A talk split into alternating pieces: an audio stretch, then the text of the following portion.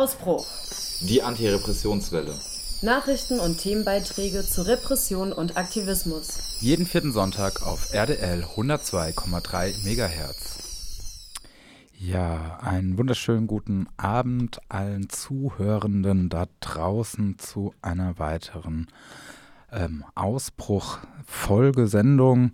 Ähm, heute am 28. Januar 2024 oder ihr hört sie in der Wiederholung ähm, am 29. Montag, der äh, 29.01.2024 um 11 Uhr hier auf RDL der 102,3 MHz oder im Livestream unter rdl.de. in der heutigen Sendung werden wir unseren Schwerpunkt auf den ähm, diesen Monat begonnenen Rondenberg-Verfahren in Hamburg legen. Ein Verfahren, das ähm, noch mit dem G20-Gipfel im Juli 2017 ähm, äh, zusammenhängt. Ähm, damals ähm, eben fand der G20-Gipfel in Hamburg statt mit einer 30 Quadratkilometer großen Verbotszone, die dort eingerichtet worden ist, Verbot von Camps, ähm, ja, und massiver Polizeigewalt gegen ähm, ja, den Widerstand gegen dieses Treffen der 20 mächtigsten ähm, Staaten. Ähm, am, äh, an eine Demo wurde komplett zerschlagen, noch bevor sie loslaufen konnte. Entschuldigung. Und eine weitere Demo wurde komplett angegriffen, nämlich die am Rondenberg, um den jetzt der Prozess beginnt. ähm, bereits Ende 2020 fand der erste Prozess im Zusammenhang mit dem Rondenberg ähm, statt, nämlich vor der Jugendstrafkammer in Hamburg. Der sollte ohne Öffentlichkeit stattfinden gegen eben sechs Jugendliche, ähm, oder zumindest die 2017 noch jugendlich waren. Und der Corona, äh, wegen Corona wurde der Prozess dann abgesagt. Fabio, ein ähm, Demonstrant aus Italien, saß eben nach dieser Demo auch fünf Monate in Untersuchungshaft in Hamburg, um nochmal einen Eindruck zu bekommen, was das für eine Demonstration war da am Rondenberg und wie äh, diese Demonstration aufgelöst worden ist durch massive Polizeigewalt. Dafür haben wir euch einen kleinen Audiobeitrag zusammengebastelt, um einen Eindruck zu bekommen, was es hieß in, an dem Tag, in diesem Morgen, in dieser Demonstration am Rondenberg dabei gewesen zu sein. Die Polizei lief relativ zügig innerhalb von einigen wenigen Sekunden auf uns direkt zu mit lautem Gebrüll.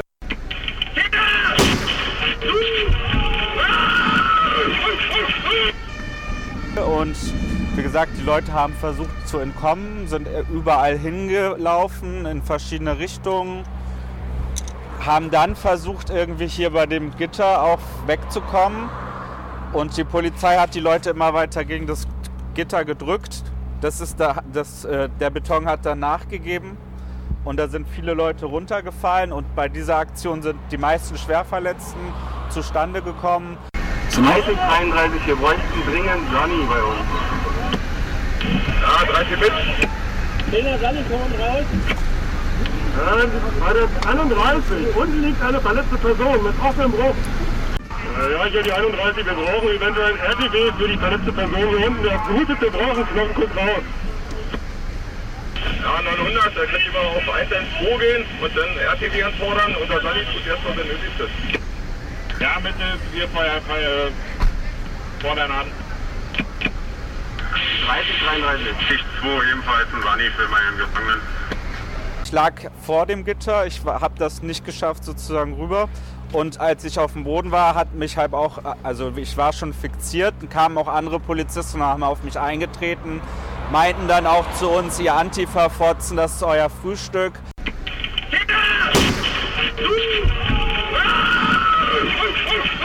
Ein Polizeibeamter hat mich direkt angegriffen, ähm, mir mehrere Schläge versetzt, äh, vor allem gegen die linke Gesichtshälfte und die Stirn.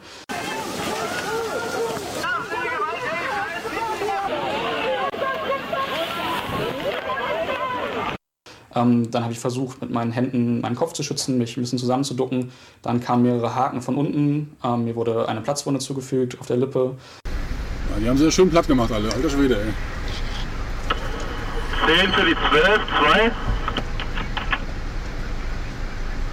Ich glaube, wir brauchen hier mal einen Sunny. Wir haben eine Platzwunde und auch. Es tut ein bisschen Dauer. Ja, der 30 ist voll. Also, wir haben jetzt zwei Sunny zum Einsatz. Äh, Wir haben uns jetzt mal Prioritäten äh, setzen. Wir haben einen offenen Bruch. Äh, Ich denke mal, das ist erstmal primär, Platzwunde und so weiter. Ja, blutet halt ein bisschen. Aber ist nicht Priorität 1. 30, 34. Ähm, dann wurde ich umgestoßen, lag am Boden, habe da noch weitere Schläge eingesteckt, ähm, bis irgendwann das aufhörte. Und dann äh, fixierte mich dieser Polizeibeamte äh, mit dem Knie auf äh, meiner linken Rippenpartie. Dieser ähm, schrie mich nur an mit Hals-Maul, du Fotze.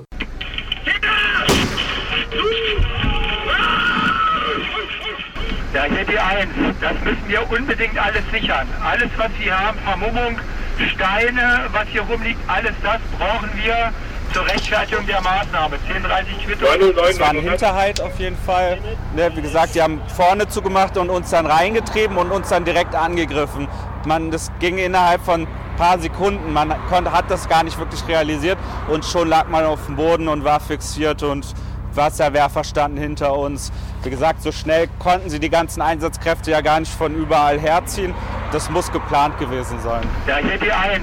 Das müssen wir unbedingt alles sichern. Alles, was wir haben, Vermummung, Steine, was hier rumliegt, alles das brauchen wir zur Rechtfertigung der Maßnahme. 1030 Quittung. 909, Ja, soweit ein paar ähm, akustische Eindrücke von dem Morgen am 7. Juli 2017 ähm, im Rondenberg, in dem äh, Stadtteil Rondenberg, im Industriegebiet Rondenberg in Hamburg. Ähm, ja, über sechs Jahre später hat die Justiz immer noch einen hohen Verfolgungswillen, aber nicht äh, eben gegen die Polizei, die ähm, ja eben Leute dort schwer verletzt hat und diese Demonstration, ähm, wie ein Polizeibeamter ja auch sagt, ganz schön platt gemacht hat. Nein, sondern eben gegen ähm, ja, die Teilnehmenden an dieser Demonstration. Und ähm, dies ist ein ähm, Prozess, in dem die Staatsanwaltschaft ja ähm, das Demonstrationsrecht auch angreifen möchte. Sie ähm, möchte dem eben nämlich äh, den allen, die dort waren, äh, verurteilen, ohne ihnen konkrete Straftaten nachweisen zu können. Und über weitere Details und Hintergründe des ähm, Rondenberg-Verfahren, was eben am 8. Januar in Hamburg beginn, begann, ähm, sprach unser Kollege, ähm, nee, nicht am 8., sondern am 18. Januar in Hamburg beginn, sprach unser Kollege Thomas mit dem Anwalt ähm, Klingräf eben über Details und Hintergründe zu dem Verfahren. Sechseinhalb Jahre nach dem G20-Gipfel in Hamburg geht die strafrechtliche Verfolgung von DemonstrantInnen in eine neue Runde. Im sogenannten Rondenberg-Komplex beginnt am 18. Januar vor dem Landgericht Hamburg der Prozess gegen sechs Betroffene. Sie gehören zu den etwa 200 DemonstrantInnen, die am Morgen des 7. Juli 2017 in der Straße Rondenberg von einer BFE-Einheit der Polizei ohne Vorwarnung angegriffen wurden, als sie auf dem Weg zur Blockadeaktion gewesen sein sollen. Bei dieser gewaltsamen Auflösung der Demonstration wurden zahlreiche Aktivistinnen verletzt, elf von ihnen schwer. Wir sprechen mit dem Berliner Rechtsanwalt Ulrich von Klingräf. Er ist einer der VerteidigerInnen in diesem aktuell bis in den August hinein terminierten Prozess. Bitte beschreibe uns kurz, was wird der von dir verteidigten Person und den anderen Angeklagten von der Staatsanwaltschaft zur Last gelegt? Meiner Mandantin und den anderen, den weiteren fünf Angeklagten, wird zur Last gelegt am 7. Juli 2017 im Zusammenhang mit den Protesten gegen den G20-Gipfel an einer Straße in, Ron in, in Hamburg, die Rondenberg heißt, ähm, gemeinschaftlich mit anderen Personen eine Polizeiformation angegriffen zu haben. Die wird insofern strafrechtlich sozusagen der Vorwurf des schweren Landfriedensbruchs, des tätlichen Angriffs, der versuchten gefährlichen Körperverletzung und, und, und gemacht.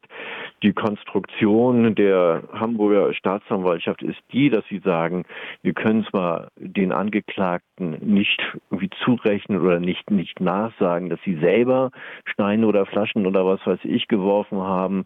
Wir können aber sagen, sie haben sich in einer ähm, Gruppe ähm, bewegt, in einer ähm, in einem Aufmarsch, so sagt immer die Staatsanwaltschaft, die spricht nie von einer Demonstration, sondern immer nur von einem Aufmarsch, in einem Aufmarsch bewegt, welches den, die Absicht gehabt habe, und zwar allein die Absicht gehabt habe, Straftaten zu begehen.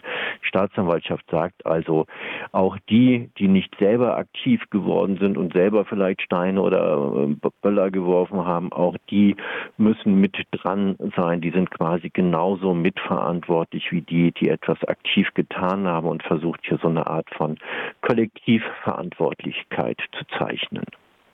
Was ist das für eine rechtliche Konstruktion, wonach das bloße Mitlaufen bei der Demonstration sogar als besonders schwerer Fall des Landfriedensbruchs gewertet wird? Es gibt eine Entscheidung des Bundesgerichtshofs aus dem Jahre 2017 auch, also kurze Zeit vor diesem G20-Gipfel, wo sie sagen, im Zusammenhang mit zwei Hooligan-Gruppen, die in der festen Absicht gegeneinander körperlich sozusagen vorzugehen, in geschlossener Formation aufeinander zugegangen sind und sich dann auch gegenseitig attackiert haben. Da sagt die Staatsanwaltschaft Hamburg, das sei sozusagen dieser Art von Aufmarsch des von Ihnen sogenannten schwarzen Blocks in, in Hamburg am Rondenberg vergleichbar, das sei gleich zu behandeln, obwohl der Bundesgerichtshof ganz deutlich gesagt hat in dieser sogenannten Hooligan-Entscheidung, dass das gerade nicht auf Demonstrationen zu übertragen ist. Es sind ja nun sechs Menschen angeklagt. Wie belastend ist solch ein Mammutverfahren für die Betroffenen, zumal das Verfahren ja schon viele, viele Jahre andauert? Das Verfahren ist von vornherein auf viele, viele Monate angesetzt. Ist auch die Frage, wenn wir es richtig durchverhandeln, ob das wohl reichen wird bis August. Das ist eine erhebliche Belastung für meine Mandanten, auch für die weiteren Angeklagten, ja. Erstens natürlich aufgrund dieser Vielzahl dieser Verhandlungstage dann eben diese, du sagtest es eben zu Recht, langen, langen Zeit, die es überhaupt benötigt hat, bis dieses Verfahren mal gestartet ist. Die Anklageschrift datiert vom 26.09.2019 und dann hat es nochmal viereinhalb Jahre jetzt fast gedauert bis wir das jetzt verhandeln sollen. Was sind die Belastungen bei deiner Mandantin? Bei meiner Mandantin ist es so, dass gegen sie von ähm, der ähm, Ausländerbehörde in Stuttgart ein sogenanntes Ausweisungsverfahren anhängig ist, wo dann auch der Ausgang genau dieses Verfahrens hier sehr genau beobachtet wird und möglicherweise dann mitentscheidend sein soll für den weiteren Aufenthalt meiner Mandantin, die äh, türkische Staatsangehörige ist ähm, bedeutsam ist und ähnliches, ja. Wie erlebst du die mediale Darstellung des Verfahrens? Interessiert sich ein breiteres Publikum für diesen Prozess? Im Moment habe ich nicht den Eindruck. Also ich weiß, dass ähm, und Neues Deutschland darüber berichtet haben. Ansonsten mal schauen, was jetzt am Donnerstag los sein wird, wie groß der Medienandrang ist. Natürlich muss man erwarten, dass es im Vergleich etwa zu dem Andrang, den es damals als dieses erste Verfahren gegen Fabio V gestartet ist, dem ja der identische Tatvorwurf hier gemacht worden ist, dass das einfach, weil es viel näher dran war zeitlich noch an den G20-Geschehnissen und weil Fabio V ja auch damals in Untersuchungshaft sich befunden hat, fast fünf Monate, dass da das mediale Interesse noch bedeutlich höher gewesen ist. Ich hoffe so ein bisschen, bisschen, dass wir das noch wecken können, dieses mediale Interesse, weil das, was da verhandelt werden soll, ist ja über diese konkreten Anklagevorwürfe, die diesen sechs Angeklagten jetzt zur Last gelegt wird, insgesamt politisch extrem bedeutsam. Das ist einfach ein frontaler Angriff der Staatsanwaltschaft Hamburg auf das Demonstrationsrecht. Und das muss zurückgewiesen werden. Und da hoffen wir natürlich auch auf mediale Beobachtung. Noch eine letzte Frage. Wie ordnest du das Verfahren politisch ein? Ja, Also in dem Moment, wo die Staatsanwaltschaft einfach negiert, dass es sich um eine Demonstration handelt, wenn sie einfach negiert, dass es sich hier um eine Versammlung handelt, die unter dem Schutz des Grundgesetzes steht als Demonstration und eine Art von Gleichstellung eben mit einem Hooligan-Aufmarsch betreibt, dann ist es nicht anders zu verstehen, als dass die Staatsanwaltschaft damit versucht, das Demonstrationsrecht in einer bestimmten Form, jedenfalls wie wir sie spätestens seit der Brockdorf-Entscheidung des Bundesverfassungsgerichts von 1985 haben, dass versucht werden soll, diese ähm, Entscheidungspraxis aufzuheben. Die Staatsanwaltschaft Hamburg will ein Rollback in die 60er Jahre, was das Demonstrationsrecht und deren Behandlung im strafrechtlichen Sinne betrifft, hier veranlassen. Sie wollen eben diese Art von Kollektiv mit Verantwortlichkeit zeichnen, wo bisher die Rechtsprechung ganz deutlich so gewesen ist, wenn es im Zusammenhang von Demonstrationen von vereinzelten TeilnehmerInnen hier zu Gewalthandlungen kommt, dann heißt das nicht, dass diese Gewalttaten in den anderen DemonstrationsteilnehmerInnen zugerechnet werden dürfen, sondern weiterhin gilt das Demonstrationsrecht und ist die Versammlung zu schützen. Und genau diese Grundsätze, die bisher Gültigkeit besitzen, versucht die Staatsanwaltschaft Hamburg nun politisch motiviert aus, aufzuhebeln, versteht sich sozusagen als Sprachrohr polizeilicher Interessen. Teilweise hat man den Eindruck, das ist die Pressestelle der deutschen Polizeigewerkschaft, mit der wir es hier zu tun haben. Vielen Dank, dass du die Zeit genommen hast, um mit uns zu sprechen.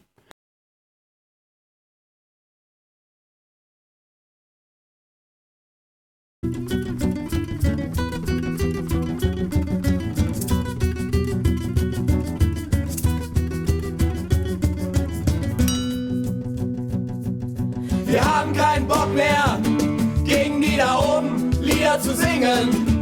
Das System ist überall, nicht nur da oben, ganz egal, wer sich da trifft. Wir wollen auch keine Transparente für mehr Transparenz mitbringen. Das System kann nicht verbessert werden, sondern gehört zerstörtes Gift. Denn neoliberal zu sein, als Menschen auszuschließen oder andere zu bezahlen, sie an Grenzen zu erschießen. Wenn Eliten meinen, dass sich die Welt verhandeln lässt, nutzen wir das Spektakel, denn wir wollen was anderes. Wütend in Hamburg, ausrasten tut gut. Radikal und selbstbestimmt Gründe gibt's genug. Wütend in Hamburg, aus Gründen Kapitalismus überwinden.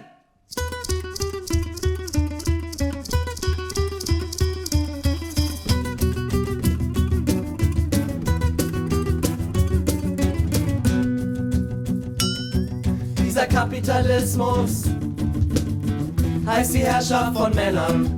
Bewegung heißt Revolte. Mit allen Gendern. Ein System, das nur nach Wachstum fragt, ist gegen das Leben. Wir sind lieber solidarisch und bringen Gipfel zum Beben. So ein Gipfel repräsentiert uns nicht und niemand, der da spricht, darf sich legitimiert sehen. Das System verwaltet Krisen auf kurze Sicht. Wir arbeiten an der nächsten, vielleicht 2017. Wütend in Hamburg, ausrasten tut gut. Radikal und selbstbestimmt, Gründe gibt's genug. Wütend in Hamburg,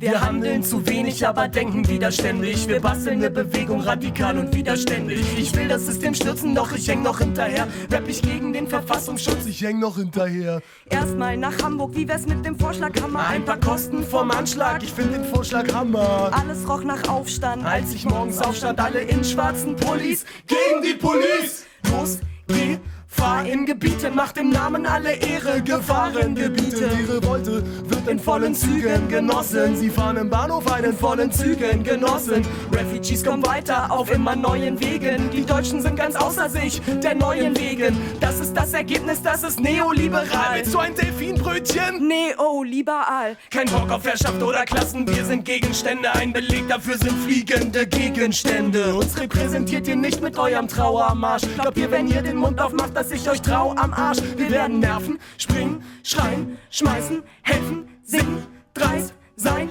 Messe halten, brennen, rote Zone, sucht Stein, kämpfen, rennen, durchbrechen, uns trennen, wieder Verein! Wütend in Hamburg, ausrasten tut gut. Radikal und selbstbestimmt, gründe ich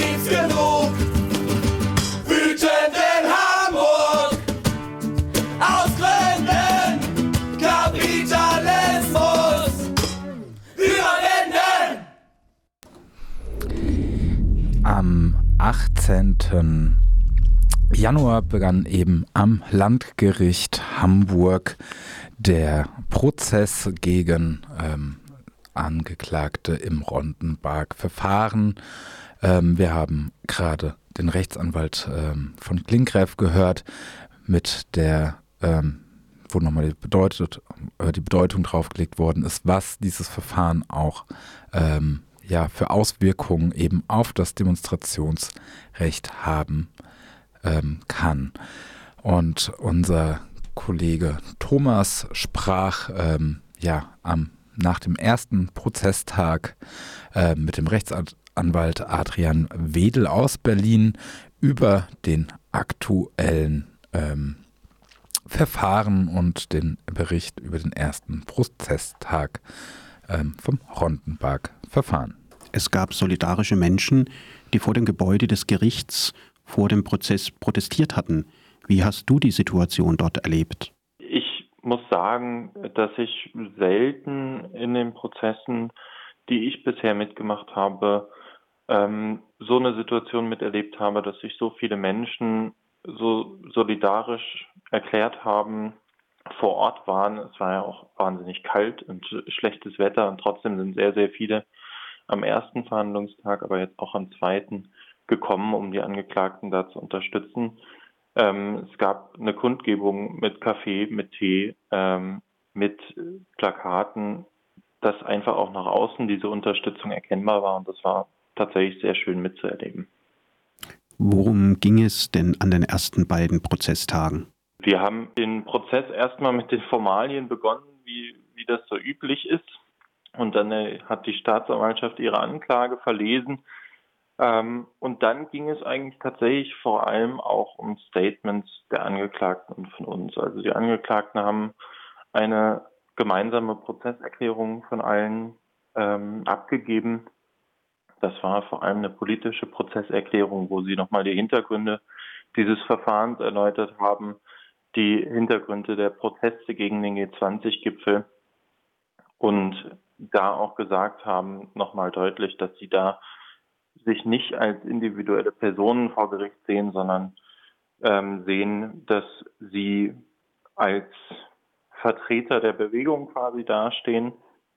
Ähm, und danach kamen nochmal Opening Statements der Verteidigung auch ähm, wir haben auch nochmal deutlich gemacht, dass wir das Verfahren als Angriff auf die Versammlungsfreiheit wahrnehmen, dass wir das so wahrnehmen, dass damit Grundrechte der Angeklagten, aber auch politischer Menschen insgesamt beschnitten werden sollen, dass wir das daher auch als politisches Verfahren sehen.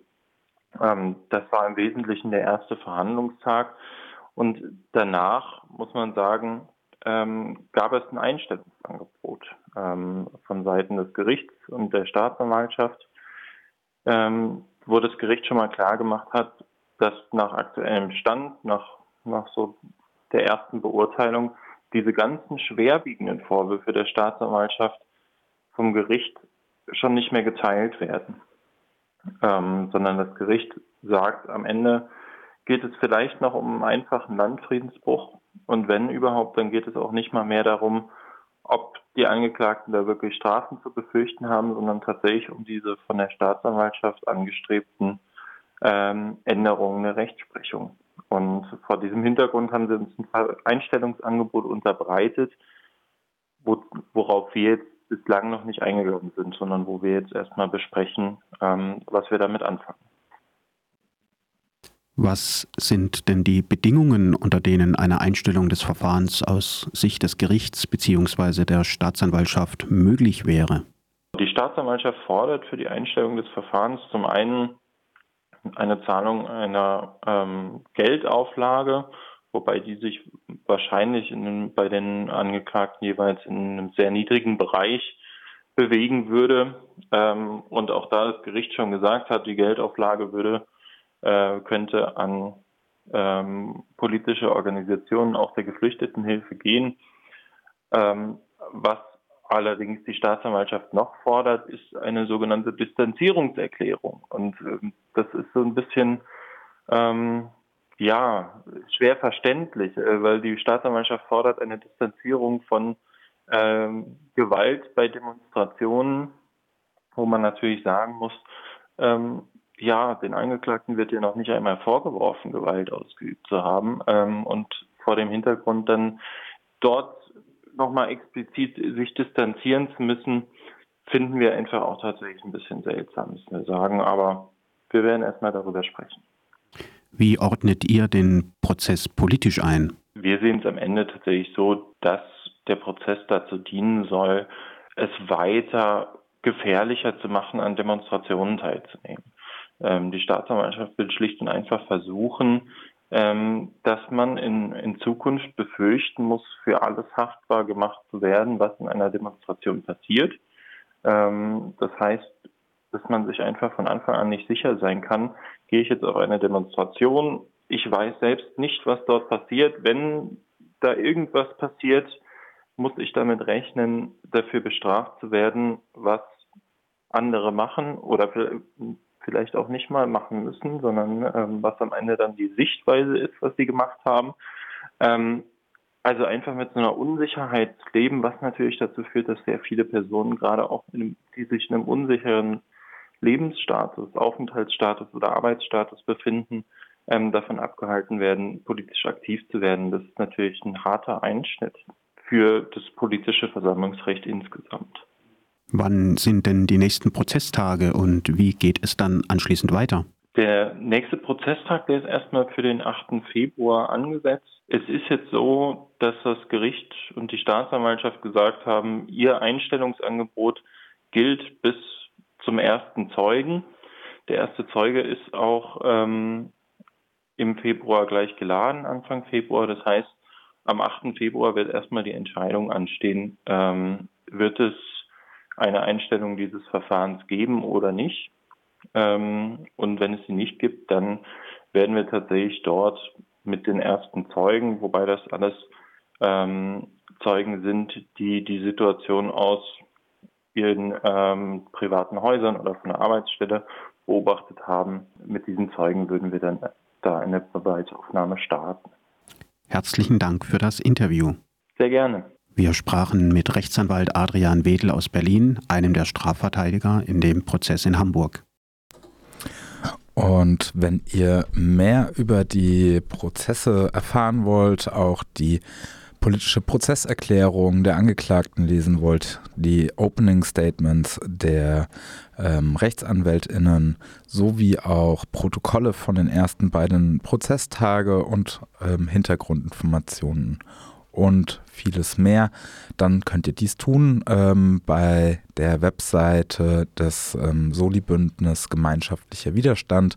Und zwar findet ihr diese im Netz unter der Adresse gemeinschaftlich.de www.noblogs.org.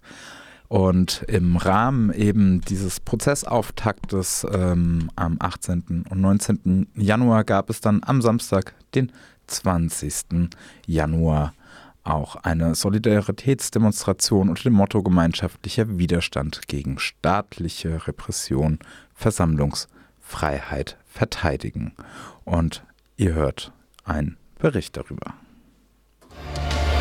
27 kommen zusammen, sie wollen handeln und feilschen, entscheiden über Krieg und Frieden, welche Wege wir schreiten. Es scheint noch immer frei gewählt, doch es entscheiden die Falschen. Statt der Entscheidung von unten stellt man von oben die Weichen. Und so sucht man sich als Zeichen eine weltoffene Stadt, die teils noch nicht versunken ist in ihrem goldenen Schlaf. Denn scheinbar jeder hier träumt in Herz und Denken und Zäunt trocken die Zombie-Massen hinter. Wir nehmen diese Repression nicht einfach hin. Wir sind hier auf der Straße, um für unsere Rechte und gegen Repression zu kämpfen. Wir leisten gemeinschaftlichen Widerstand gegen staatliche Repression, Solidarität mit den Angeklagten, Versammlungsfreiheit verteidigen.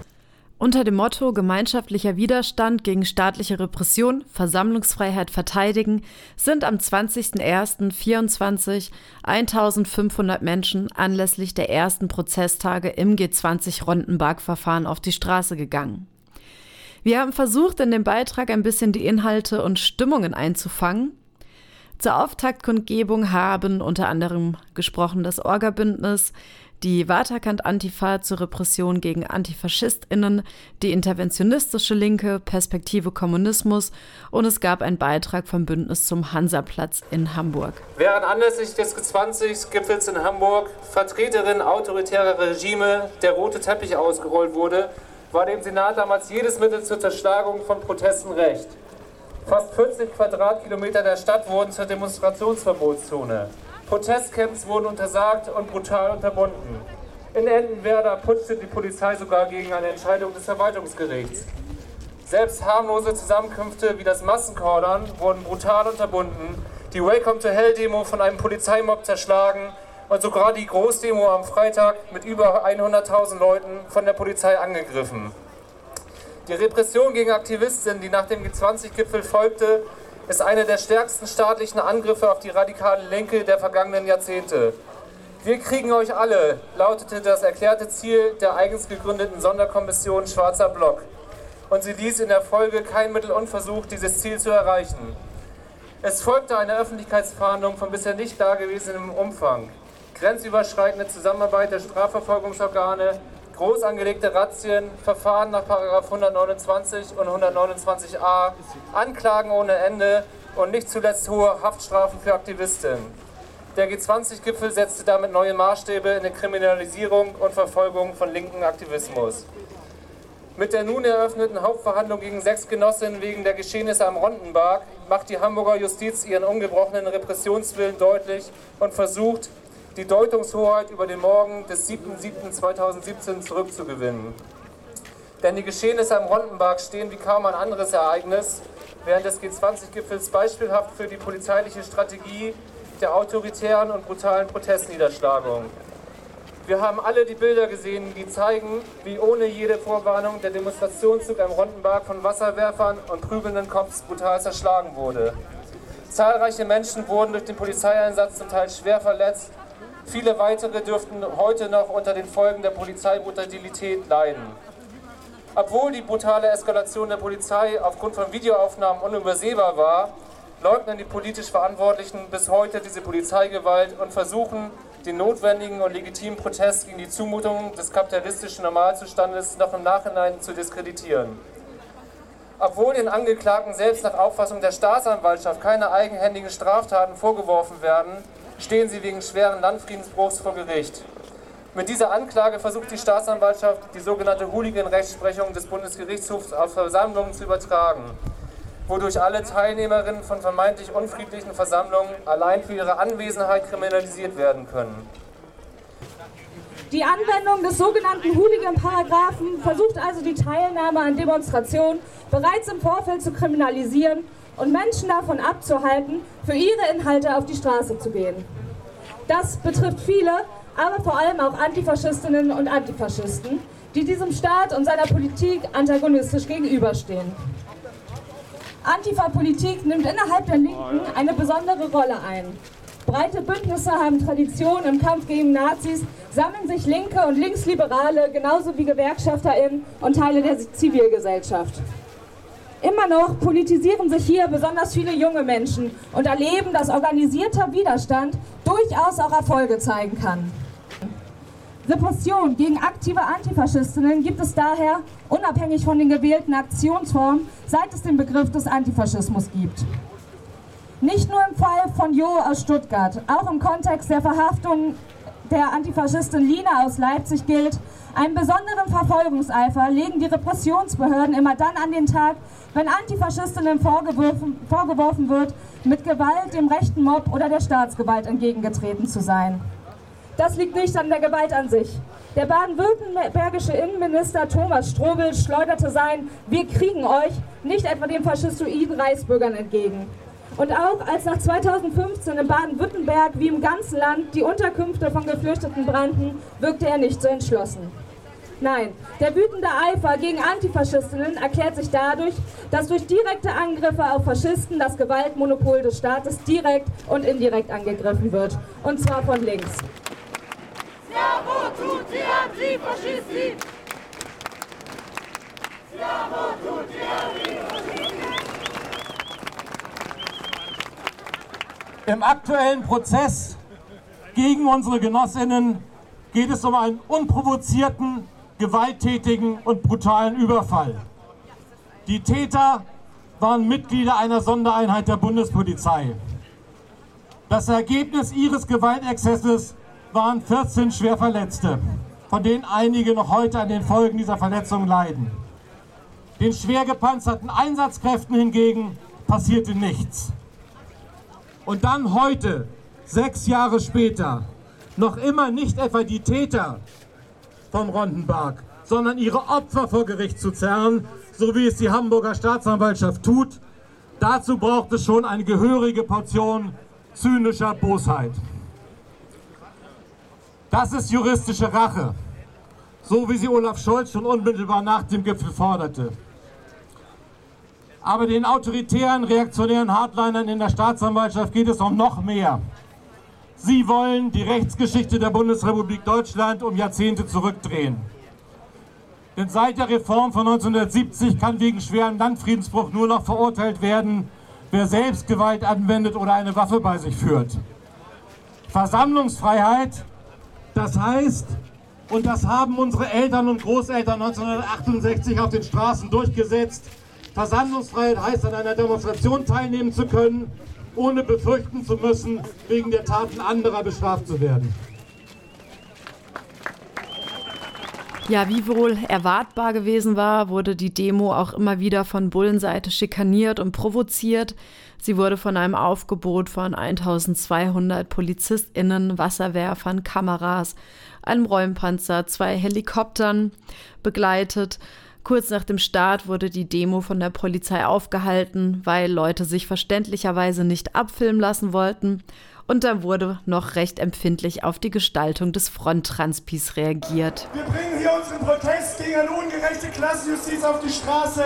G20 ist Ewigkeiten her und trotzdem werden immer noch Leute vor Gericht gezerrt, die zum Teil übelst verletzt wurden. Vielleicht fühlen sich Menschen auf dieser Demo auch nicht dazu genötigt fühlen, Schals übers Gesicht zu ziehen, wenn die Bullen nicht filmen würden. Auch das ist nicht legal. Die Info an die Leute, die sowas interessiert. Hört damit auf.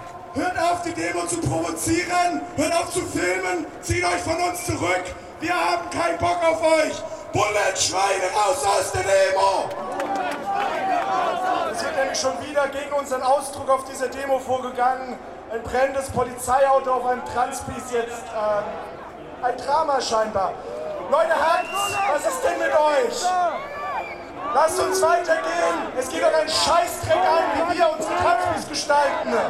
Hass, Hass, Hass wie noch nie.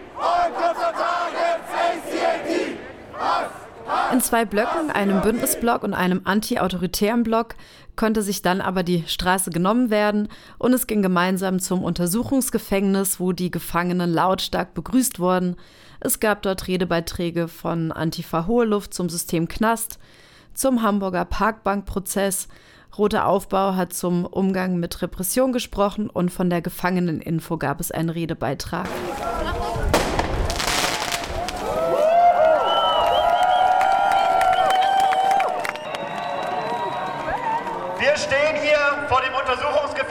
Holstengassis. Ein Knast, der schon seit mehr als 140 Jahren nicht zuletzt mit der Einsperrung und während der Nazi-Herrschaft auch der Hinrichtung widerständiger Individuen ruhmlose Geschichte schreibt. Wir standen oft vor diesen Mauern, sei es, weil wieder einmal Menschen aus der türkischen oder kurdischen revolutionären Bewegung in Haft waren, die 2010 wegen des Vorwurfs der Piraterie verschleppten Somalis, wegen Hausbesetzung wie der Besetzung der Breite Straße im Jahr 2014, anlässlich der Verhaftung während der G20-Revolte 2017 oder um die Inhaftierten des sogenannten Park-Park-Verfahrens in den Jahren 2019 bis 2020 zu grüßen. Aktuell befindet sich Kenan Ayas hinter diesen Mauern, konfrontiert mit einer verurteilungswürdigen Justiz, die ihn der PKK-Mitgliedschaft bezichtigt. Durch den Kontakt zu den Gefangenen und auch aufgrund eigener Erfahrungen kennen wir mittlerweile das Innenleben dieser Festung aus Stein, Stahl und Stacheldraht ziemlich gut. Wir kennen die erniedrigenden Haftbedingungen, die Verzweiflung, die 23 Stunden Einzelhaft in dreckigen, seit Jahrzehnten nicht renovierten Zellen verursacht, den Rassismus der Bediensteten, das Gefühl der behördlichen Willkür der Knastbürokratie ausgeliefert zu sein. Und wir können aus vollem Herzen sagen, Holzknassis, wir hassen dich! Aber wir kennen auch das Gefühl, wenn draußen vor den Mauern Menschen sind, die laut sind, die einen spüren lassen, dass man nicht alleine ist in der Zelle. Wenn da Feuerwerk ist, gerufen wird, Musik gespielt wird und Redebeiträge voller Wut und revolutionärer Zärtlichkeit zu hören sind. Und wir wissen auch, was es den Gefangenen bedeutet, wenn ihnen klar wird, dass die Menschen da draußen auf der Straße nicht bloß von ihren Gefangenen reden, wenn nicht eine Trennung aufgemacht wird zwischen politischen und anderen Inhaftierten. Wenn also nicht vergessen wird, dass der Kampf gegen Knäste und Einsperrung wesentlicher Teil des Kampfes um Befreiung sein muss.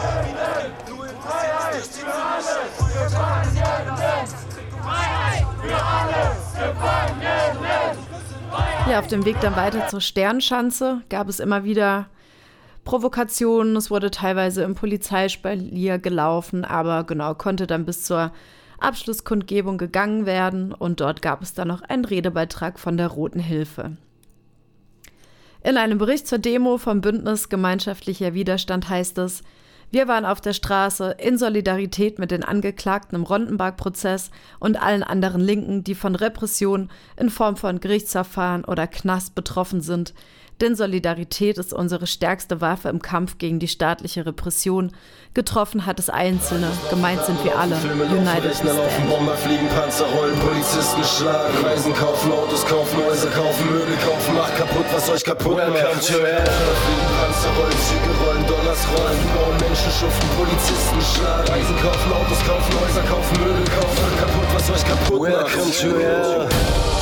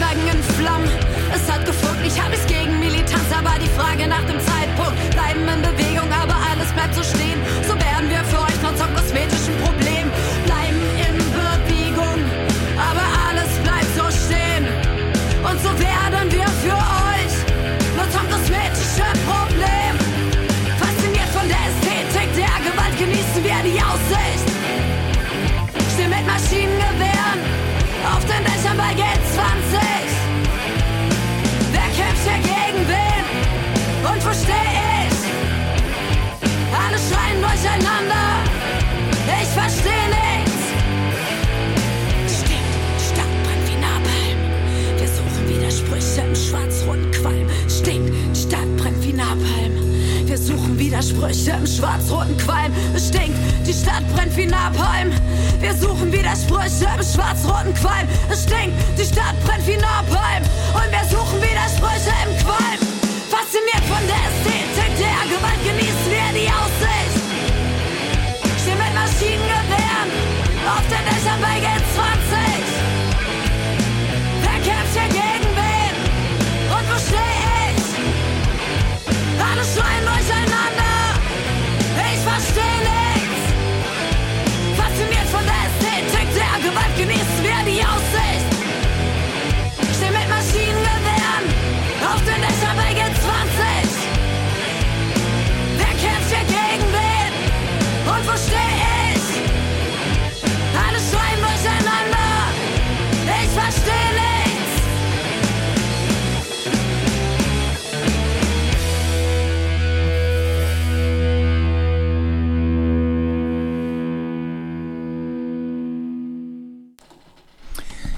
Ja, soweit erstmal zu dem gerade stattfindenden Rondenberg-Verfahren in Hamburg. Ähm, wie gesagt, die nächsten Prozesstage sind am 8. Februar und 9. Februar jeweils um 9.30 Uhr am Landgericht in Hamburg und ähm, eben eine halbe Stunde oder eine Stunde davor ähm, wird es dann immer eine Kundgebung geben, die bis zum Ende des Prozesstages geht. Also wenn ihr mal nach Hamburg kommen solltet, dann schaut doch dort gerne vorbei und zeigt euch solidarisch und weitere Infos und auch die Möglichkeit zu spenden findet ihr auf gemeinschaftlich.noblogs.org. Und ähm, nun folgt eine kurze Rezension der aktuellen Ausgabe der Berliner Knastzeitung Lichtblick. Unser Kollege Thomas hat reingeschaut und nach seinem Beitrag sagen wir euch die Adresse, wo ihr auch schriftlich ein kostenloses Abo bestellen könnt. Seit 1968 erscheint die Gefangenenzeitung Der Lichtblick in der JVA Berlin-Tegel. Bis zu 8500 Exemplare wurden pro Ausgabe gedruckt und auch bundesweit an AbonnentInnen größtenteils in den Gefängnissen verschickt. Am 31. August 2022 durchsuchte die Polizei die Redaktionsräume in der JVA Tegel und beschlagnahmte alle Computer. Die damals nur aus zwei Häftlingen bestehende Redaktion wurde aufgelöst. Dem damals verantwortlichen Redakteur wurde vorgeworfen, er habe mit Hilfe der Rechner betrügerische Geschäfte gemacht. Seit Dezember 2022 werden die Mitglieder der neu gebildeten Redaktion in einem durch die Taz Panther Stiftung finanzierten journalistischen Projekt durch wöchentliche Workshops beim Aufbau einer neuen Redaktion unterstützt. Vor einigen Wochen erschien nun die erste reguläre Ausgabe nach dem Shutdown von Ende August 2022. 66 dicht gefüllte Seiten. Es geht einerseits um eher lokale Themen, die speziell die Situation im Tegler Knast betreffen. So schreibt in einem Gastbeitrag der Berliner Rechtsanwalt Olaf Heinschel über die verheerenden Zustände in der sogenannten Sicherheitsstation, auf der Menschen über Wochen, Monate oder auf Jahre hinaus in Isolation gehalten werden. Oder es werden längere Nachrufe auf in Tegel gestorbene Gefangene veröffentlicht und so noch einmal an ihr Sterben hinter Gittern erinnert. Zugleich hatte und hat der Lichtblick immer auch überregionale Inhalte. So geht es in aktuellen Artikel um den Freiheitsfonds. Dieser zahlt Gefangenen, die wegen Fahren ohne gültiges Ticket zu Geldstrafen verurteilt wurden, diese aber nicht zahlen können und deshalb im Knast landen, die Strafen und befreit sie auf diese Weise aus der Haft. Es gibt die wichtige Rubrik Rechtsprechung, denn Menschen in Haft haben keinen Zugang zum Internet. Deshalb ist der Rechtsprechungsteil im Lichtblick bei Gefangenen sehr beliebt.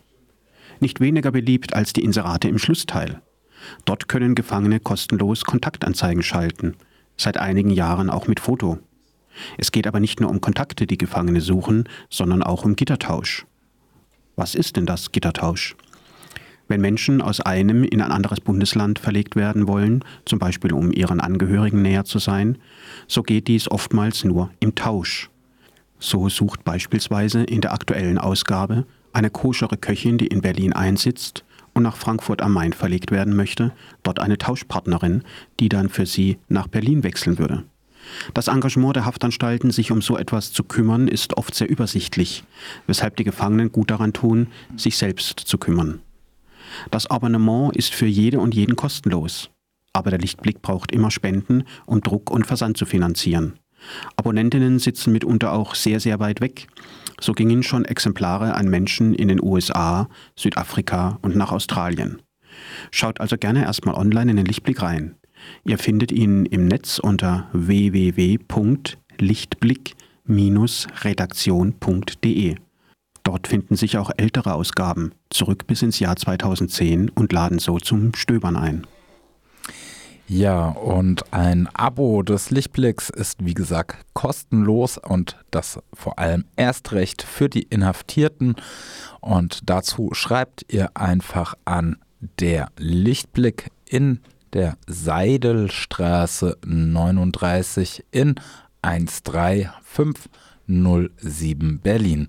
Ich wiederhole noch einmal die Adresse, die postalische wenn ihr dort ein Abo haben wollt, dann schreibt an der Lichtblick Seidelstraße 39 in 13507 Berlin. Und wo wir gerade bei kostenlosen Abos sind, in Berlin gibt es den Verein Freiabos für Gefangene und der vermittelt auch Abos von Tageszeitungen und Wochenzeitungen. Und diesen Verein erreicht ihr unter Freiabos für Gefangene e.v. in der Köpenicker Straße 175 in 10997 Berlin. Ich wiederhole noch einmal die Adresse für äh, Freiabos von Tageszeitungen und Wochenzeitungen. Und zwar ist das, äh, schreibt ihr dort einen Brief an Freiabos für Gefangene e.v. Köpenicker Straße 175 in 10997 Berlin. Und wenn ihr hinter den Mauern sitzt und auch ähm, einen Bericht abgeben wollt oder mit uns in Kontakt treten wollt, dann könnt ihr uns auch postalisch erreichen. Ähm, einfach einen Brief schreiben an Redaktion Ausbruch ZO äh, CO Radio Dreikland in die Adlerstraße 12 79098 Freiburg. Ich wiederhole nochmal die Adresse. Wenn ihr uns erreichen wollt, dann schreibt an Radio Dreikland zu Händen Ausbruchredaktion Adlerstraße 12 79098. Und wir kommen noch zu den Terminen für den Februar. Ähm, es findet wie jeden Montag um 19 Uhr die Sprechstunde beim Ermittlungsausschuss Freiburg. Und dies ist eine Gruppe von Aktivistinnen, die gegen staatliche Repression agieren, welche Linke unterstützen, die Stress mit Bullen oder Justiz haben, politisch und materiell. Also wenn ihr ähm, von einem Strafbefahren betroffen seid, rechtliche Fragen zur Aktion habt, eine Demo vorbereitet oder ähnliches, dann meldet. Könnt ihr dort ähm, in die Sprechstunde unter anderem kommen. Diese findet immer montags um 19 Uhr im Autonomen Zentrum KTS in der Basler Straße 103 in Freiburg statt.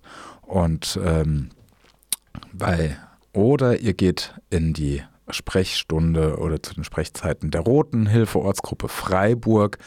Die findet immer im ersten Donnerstag im Monat ähm, um halb sieben im linken Zentrum in der Glümerstraße 2 statt und jeden dritten Donnerstag im Monat um halb neun im Büro für Grenzensolidarität, grenzenlose Solidarität im Greta-Gelände in der Adlerstraße 12.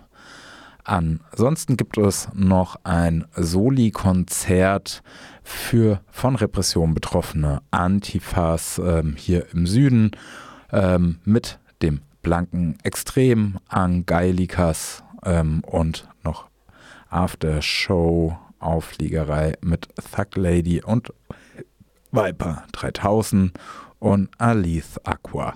Das Ganze dann im Slow Club in der Haslacher Straße 25. Also Soli-Konzert für von Repression betroffene Antifas im Slow Club in der Haslacher Straße am 2.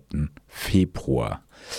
Ähm, am 8. Februar, Donnerstag, den 8. Februar, gibt es die Anti-Rap-Soli-Kneipe in der KTS mit veganen Hotdogs, Dart, Tischkicker und Musik. Ähm, genau.